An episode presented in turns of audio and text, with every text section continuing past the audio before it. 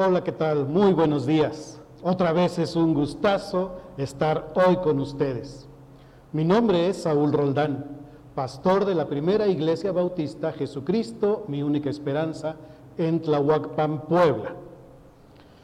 Si es que usted ha seguido esta serie de sermones cada domingo a través de las cinco solas, sabrá que hoy corresponde hablar de soli deo gloria, o sea, solo a Dios la gloria.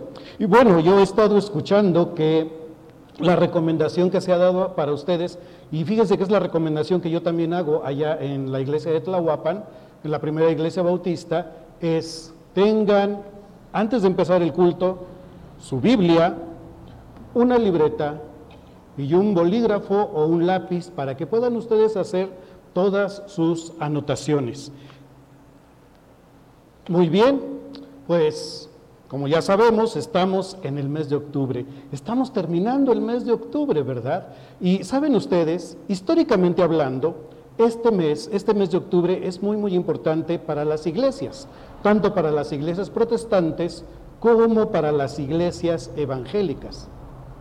Por supuesto, ustedes ya deben de saber que un 31 de octubre, pero de 1517, es decir, un poquito más de 500 años, 504 años tal vez, si no me fallan los dedos, mm, la obra que escribió Martín Lutero, que se llamaba Disputatio pro declaratione virtutis indulgentiarum, tal vez más conocida como las 95 tesis, se considera como el documento central de la Reforma Protestante. En esas fechas, el 31 de octubre de 1517, las 95 tesis fueron dadas a conocer. Se dice que estas 95 tesis fueron clavadas en la puerta de la iglesia de Wittenberg, allá en Alemania. Y bueno, ¿por qué estoy mencionando las 95 tesis? Bueno, quiero hacer referencia, quiero referirme aquí a una de esas 95 tesis y es la tesis número 62, que dice así, pongan ustedes atención, el verdadero tesoro de la iglesia es el santísimo evangelio de la gloria y de la gracia de Dios. ¿Por qué estoy citando la tesis número 62? Porque desde aquí, desde este documento que escribió Martín Lutero, ya empezamos a vislumbrar la mención de la gloria de Dios el santísimo evangelio de la gloria y de la gracia de Dios. Bueno, regresando a nuestro tema, nuestro tema número 5, recordando que estas cinco solas, cinco solas enseñan cinco creencias básicas que tanto Lutero como los reformadores posteriores a él, e inclusive como los reformadores anteriores a él, entendieron que son una especie como de pilares para vivir la vida cristiana. Estas cinco solas mostrarán los amaneceres, los principios, los inicios, que iban a guiar el protestantismo y después a la iglesia evangélica. Entonces, las solas representan el centro de la teología reformada y demuestran verdades y creencias importantes, muy esenciales para la práctica del Evangelio. Yo quiero invitarles a ustedes a que recordemos estas cinco solas, porque pues nunca va a estar de más, ¿verdad? Pero me gustaría que lo hiciéramos de la siguiente manera. Me gustaría que lo hiciéramos con ademanes, es decir, que usáramos nuestras manos. Recuerden ustedes, son cinco solas y quisiera enseñarles cómo podemos recordar estas cinco solas con nuestras manos, con ademanes. Vamos a recordar la primera sola, solo escritura y ponemos nuestras manos como si estuviéramos o como tuviéramos un libro en nuestras manos. Solo escritura. La palabra de Dios es la máxima autoridad en materia de fe y práctica para nosotros los creyentes. La segunda sola, solo Cristo. La salvación se encuentra solamente en Cristo. No hay otro. No existe otro camino para llegar a Dios. Solo por gracia. La salvación es un don de Dios. Por tanto, la recibimos sin merecerla, basada en la vida, muerte y resurrección de nuestro Señor Jesús, es decir, por los méritos de Cristo. Solo fe, sola fe o solo por la fe. La salvación solo puede ser recibida cuando ponemos nuestra fe en aquel que murió por nosotros, excluyendo la posibilidad de que cualquiera de nuestras obras pudiera contribuir de forma alguna para obtener la salvación. Y la número cinco, solo a Dios la gloria. El propósito de la salvación que recibimos es glorificar a nuestro Dios, manifestar su carácter y asombrarnos por sus excelencias y por todas sus virtudes. Entonces, cuando nosotros decimos solideo gloria, estamos diciendo solo Dios es digno de recibir toda la gloria. Se puede decir, y lo podemos decir nosotros con toda justicia, que este principio, el principio de solo a Dios la gloria, engloba a todas las demás solas de la reforma protestante.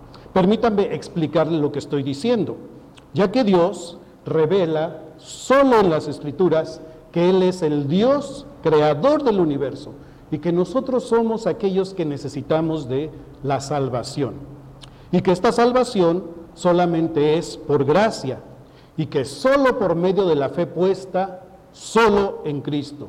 Y todo esto para la gloria de Dios. Luego entonces, mis queridos hermanos, Dios es el autor y ejecutor de nuestra salvación. Y la Biblia es muy, muy clara acerca de que la mayor motivación en Dios para todo lo que hace su propia gloria Incluso el apóstol Pablo nos dice que todo lo que nosotros hagamos debe de ser hecho para la gloria de Dios. Me refiero a 1 Corintios capítulo 10, versículo 31. Mencionamos a Lutero. Quiero irme un poquito más adelante en la historia y quiero mencionar, ya vamos a ubicarnos en la época de los puritanos y en la época de los grandes despertares y de los avivamientos allá en los Estados Unidos y quiero mencionar a un puritano, Thomas Watson. Thomas Watson escribió lo siguiente, la gloria de Dios es una parte tan esencial de su ser que Dios no podría ser Dios sin ella. ¿Qué es lo que está diciendo Thomas Watson? Dios mostró su gloria al iniciar la creación. Con su sola voz, Él creó todo. Y para coronar la creación, dice Hebreos capítulo 2, versículo 7, que hizo al hombre. También el salmista, al mirar los cielos, entendió que ellos nos hablan de la gloria de Dios. Recordemos el Salmo capítulo 19, versículo 1. Otro dato interesante, si nos seguimos en la historia, vamos a ubicarnos en la música de Bach, la música de Bach. Se dice que este, este músico, este hombre, Juan Sebastián Bach, cuando terminaba de escribir sus obras musicales, él firmaba siempre con las letras S, D, G, que significaba Soli Deo Gloria. Ok, hemos estado hablando de esto, pero ¿qué significa glorificar a Dios? Bueno, quiero resumir aquí algo que escribió un pastor y periodista de nombre Josué Barrios. Este varón, este siervo, trabaja, sirve en la Iglesia Bíblica Bautista Crecer, allá en Córdoba, Argentina. El pastor Barrios así se introduce en este tema de Solideo Gloria. Él escribió esto. El Catecismo Menor de Westminster, un manual utilizado por las iglesias reformadas, dice en su primer pregunta, ¿cuál es el fin principal del hombre? Y la respuesta es, el fin principal del hombre es el de glorificar a Dios y gozar de Él para siempre y da las pertinentes referencias bíblicas. Por ejemplo, Romanos capítulo 11, versículo 36, 1 Corintios 10, 31, que ya hicimos referencia anteriormente, Salmo 73, versículos 25 y 26. Según este catecismo, recuerden ustedes que los catecismos en la iglesia protestante era para instruir a los pequeños, ¿verdad? A los niños. Según este catecismo, Dios nos creó a su imagen y semejanza para que le glorifiquemos y para que disfrutemos de su presencia para siempre. Es importante saber que nosotros no tenemos gloria propia, porque nosotros no somos creadores, nosotros somos criaturas, pero la gloria de Dios, al ser creados a imagen y semejanza de Él, está impresa en cada uno de nosotros. Entonces, la gloria que reflejamos es la gloria de Dios. Y el deber de cada uno de nosotros es honrar esa gloria. Permítame usted usar aquí una ilustración. Vamos a suponer que allá en su pueblo o en la ciudad donde usted nació, le hicieron una estatua en su honor, levantaron una estatua en su honor, ahí en el centro del pueblo, en el centro de la ciudad. Pero resulta que esa estatua que erigieron en su honor era más alta que usted. También resulta que los rasgos de la estatua eran muy difíciles de diferenciar. Y que muchos cuando empezaron a ver la estatua y empezaron a ver el rostro, confundieron la cara de un ser humano con la cara de una ardilla. Además, para cómo a la estatua no le pusieron ojos. Y en lugar de tener una pose heroica de estatua, más bien, la actitud que pusieron hacia esa estatua es la de una posición fetal. es decir, fuiste representado en posición fetal. ¿Te sentirías realmente representado por esa estatua, por, esa, por eso que erigieron allí? O más bien tu, tu, actitud hacia esa estatua sería como de cierto malestar o enojo, ¿verdad? Y quisieras más bien que la quitaran y si tú podías en ese momento la destruirías, ¿verdad? No te, no te causaría ningún gozo, ninguna alegría, no la apreciarías. Bueno, pues nosotros, hechos a imagen y semejanza del Dios vivo, debemos representar el carácter de Dios sin ninguna falla. Fíjate, esa es la responsabilidad que Dios le dio a Adán y a Eva, que Dios les dio a Adán y a Eva. Pero ellos no pudieron cumplir con las expectativas de Dios. Al ser engañados por la serpiente, ¿recuerdas Génesis capítulo 3? Ellos renunciaron al amor y a la autoridad de Dios y decidieron tomar su propio camino. A partir de ese momento, Adán y Eva, y de paso nosotros, dejamos de ser buenos representantes de Dios. Fue en ese momento que el hombre, y cuando digo hombre estoy hablando genéricamente, deseó tener la gloria para sí mismo, porque dice la escritura que quiso hacerse igual a Dios en el engaño de la serpiente. También enseña la Biblia que Adán trajo sobre todos los seres humanos la maldición del pecado, distorsionando así la imagen de Dios que nosotros portábamos. Dios pudo haber destruido a Adán en el instante de su transgresión, pero nuestro Dios es un Dios lleno de misericordia y de gracia, y Dios decidió no hacerlo. En su lugar, este Dios maravilloso prometió que un día restauraría todas las cosas por medio de un Salvador que nacería de una mujer. ¿Recuerdas la promesa en Génesis capítulo 3, versículo 15? Y cuando el tiempo se cumplió, Jesucristo, el Hijo de Dios, el perfecto Hijo de Dios, vino al mundo y por medio de su vida y por su sacrificio nos proveyó un, un medio por el cual nosotros podemos ser salvos.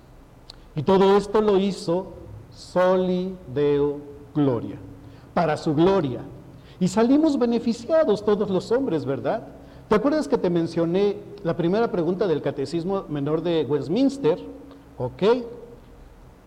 El enfoque es entonces la bendición de nuestra salvación. Dios es glorificado por medio de la obra redentora de Cristo.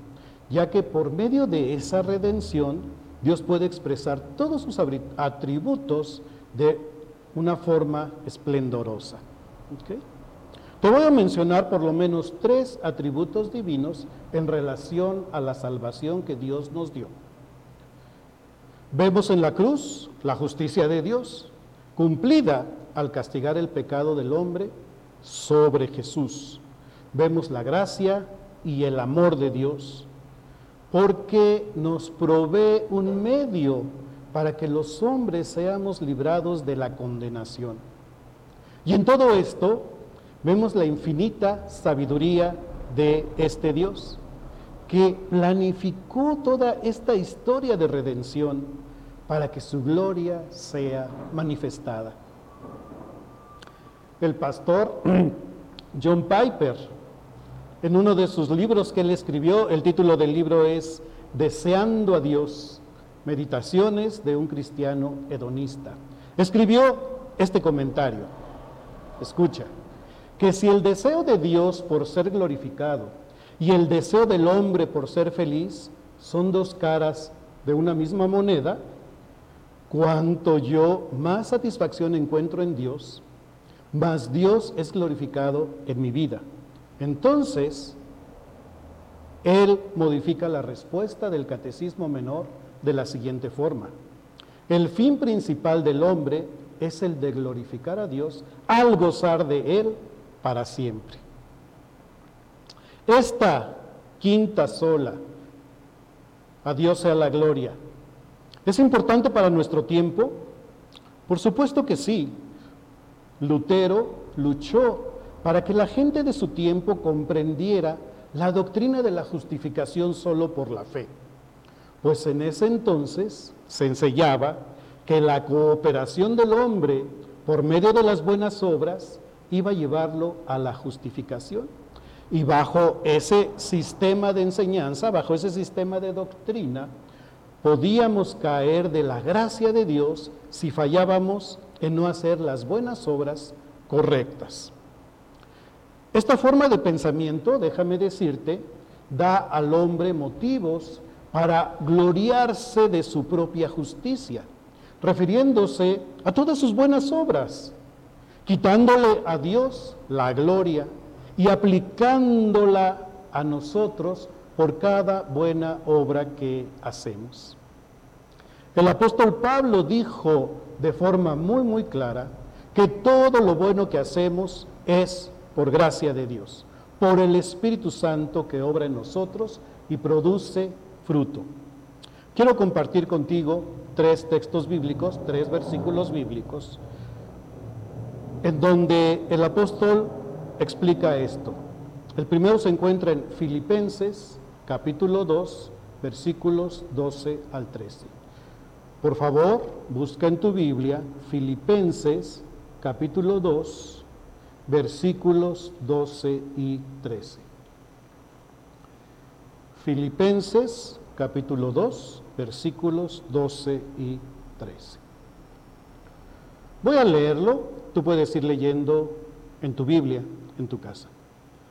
Por tanto, amados míos, como siempre habéis obedecido, no como en mi presencia solamente, sino mucho más ahora en mi ausencia. Ocupaos en vuestra salvación con temor y temblor, porque Dios es el que en vosotros produce así el querer como el hacer por su buena voluntad. La segunda cita bíblica se encuentra en Gálatas capítulo 5 versículos 22 y 23. Gálatas 5, 22 y 23. Y seguramente que tú tienes este texto, estos dos versículos de memoria. Si no los recuerdas, cuando los empecemos a leer, te, vas a dar cuenta de que sí te los sabes. Gálatas capítulo 5, versículos 22 y 23. Dice así, mas el fruto del Espíritu es amor, gozo, paz, paciencia, benignidad, bondad, fe, mansedumbre, templanza. Contra tales cosas no hay ley. Y el tercer texto bíblico se encuentra en Primera de Corintios, capítulo 15, versículo 10. Primera a los Corintios, capítulo 15, versículo 10.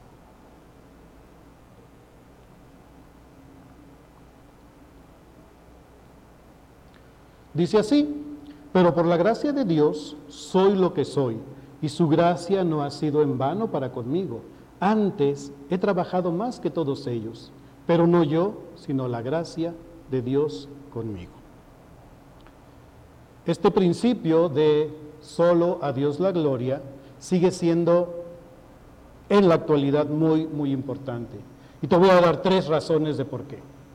Primero, primera razón, existen iglesias dentro de la cristiandad que siguen todavía en la enseñanza del mérito humano, de las buenas obras, y por lo tanto fallan en cuanto a quién merece toda la gloria de la salvación. Número dos, otras iglesias evangélicas han dejado de centrar el ministerio de la gloria de Dios y han hecho al hombre el centro de toda la atención. Desgraciadamente muchos buscan su propia gloria y su propio beneficio por medio del ministerio, cayendo así en los mismos errores que la iglesia de la época de Lutero. Y mi tercera razón es, Dios es digno de recibir toda la gloria por todo lo que hacemos. Y es algo muy sencillo de decir, pero a veces es un poco difícil de practicarlo en forma consistente. Muy bien, quiero concluir así esta mañana. Esta solideo gloria no la podemos colocar en paralelo de las otras cuatro, algo que yo te había mencionado antes pues se relaciona con cada una de las cuatro solas. Permítame, permíteme explicarte esto. El Espíritu Santo inspiró la Biblia, sola escritura, solo para la gloria de Dios. Cristo se entregó a sí mismo, solo Cristus, humillándose hasta la muerte y fue exaltado a la derecha del Padre. ¿Para qué? para la gloria de Dios.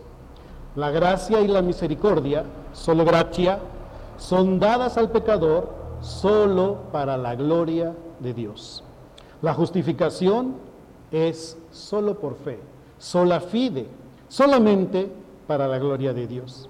Solideo gloria, por lo tanto, es central.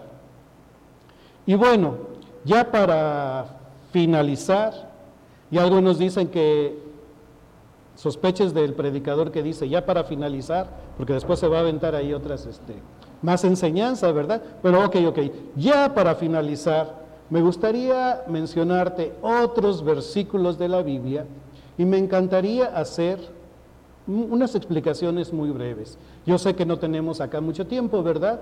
Pero Solo voy a leer estos textos bíblicos, estos versículos bíblicos, y voy a hacer un breve comentario. Te lo prometo, va a ser breve mi comentario. Hechos capítulo 7, versículo 2. Él es el Dios de la gloria. Hechos capítulo 7, versículo 2. Y él dijo, varones hermanos y padres, oíd, el Dios de la gloria apareció a nuestro padre Abraham estando en Mesopotamia, antes que morase en Harán.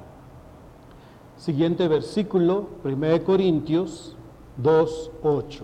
1 Corintios 2.8. La que ninguno de los príncipes de este siglo conoció, porque si la hubieran conocido, nunca habrían crucificado al Señor de la gloria. Él manifiesta su gloria en la persona y obra de Jesucristo. ¿Te acuerdas que hablamos al principio del Salmo 19.1? Vamos a buscarlo, por favor. Salmo capítulo 19, versículo 1. Los cielos cuentan la gloria de Dios y el firmamento la obra de sus manos. Él manifiesta su gloria en las obras de su creación. Y otro que también ya te había mencionado al principio, pero que lo vamos a leer, lo vamos a leer ahora. 1 Corintios capítulo 10, versículo 31. 1 Corintios 10, 31. Muy importante, todos son muy importantes, pero este es clave. Si pues coméis o bebéis o hacéis otra cosa, hacedlo todo para la gloria de Dios. El último versículo que quiero compartir contigo es 1 Pedro, capítulo 4, versículos 10 y 11. Primera de Pedro, capítulo 4, versículos 10 y 11. Dice así, cada uno, según el don que ha recibido, ministrelo a los otros como buenos administradores de la multiforme gracia de Dios. Si alguno habla, hable conforme a las palabras de Dios. Si alguno ministra, ministre conforme al poder que Dios da, para que en todo Dios sea glorificado por Jesucristo, a quien pertenecen la gloria y el imperio por los siglos de los siglos. Amén. Él es glorificado cuando nosotros usamos nuestros dones espirituales a favor de la iglesia. Ahora déjame decirte, mi hermano, en el libro de los Salmos encontramos bastantes atribuciones de alabanza a la gloria de Dios. Esto demuestra dónde debe de estar el enfoque de nuestra adoración como iglesia. Nuestra adoración, tanto privada como en comunidad, existe y debe de ser solamente para la gloria de Dios. Si nosotros, y yo me incluyo, hiciéramos realmente todo para la gloria de Dios, fíjate que tendríamos menos problemas en las iglesias, menos peleas, menos desacuerdos, menos discusiones. Por eso, mi hermano, mis hermanos, es nuestro deber recordar esta sola. Debemos de recordarla en, nuestra, en nuestro corazón y también en nuestra mente, para que nosotros podamos vivir esa vida que debe de glorificar a Dios. Me gustaría hacer un desafío para ti en esta mañana. ¿Aceptarías un desafío? ¿Aceptarías un reto? Bueno, me voy a incluir yo también en este desafío. ¿Qué te parece si en esta semana revisamos nuestra vida y empezamos a descubrir en qué áreas no estamos glorificando a Dios? Y después de que descubramos cuáles son las áreas en las que no estamos glorificando a Dios, empecemos a dar pasos para obedecer el mandamiento de 1 Corintios 10:31, que si te acuerdas, si pues coméis o bebéis o hacéis otra cosa, hacedlo todo para la gloria de Dios. Que el Señor te bendiga.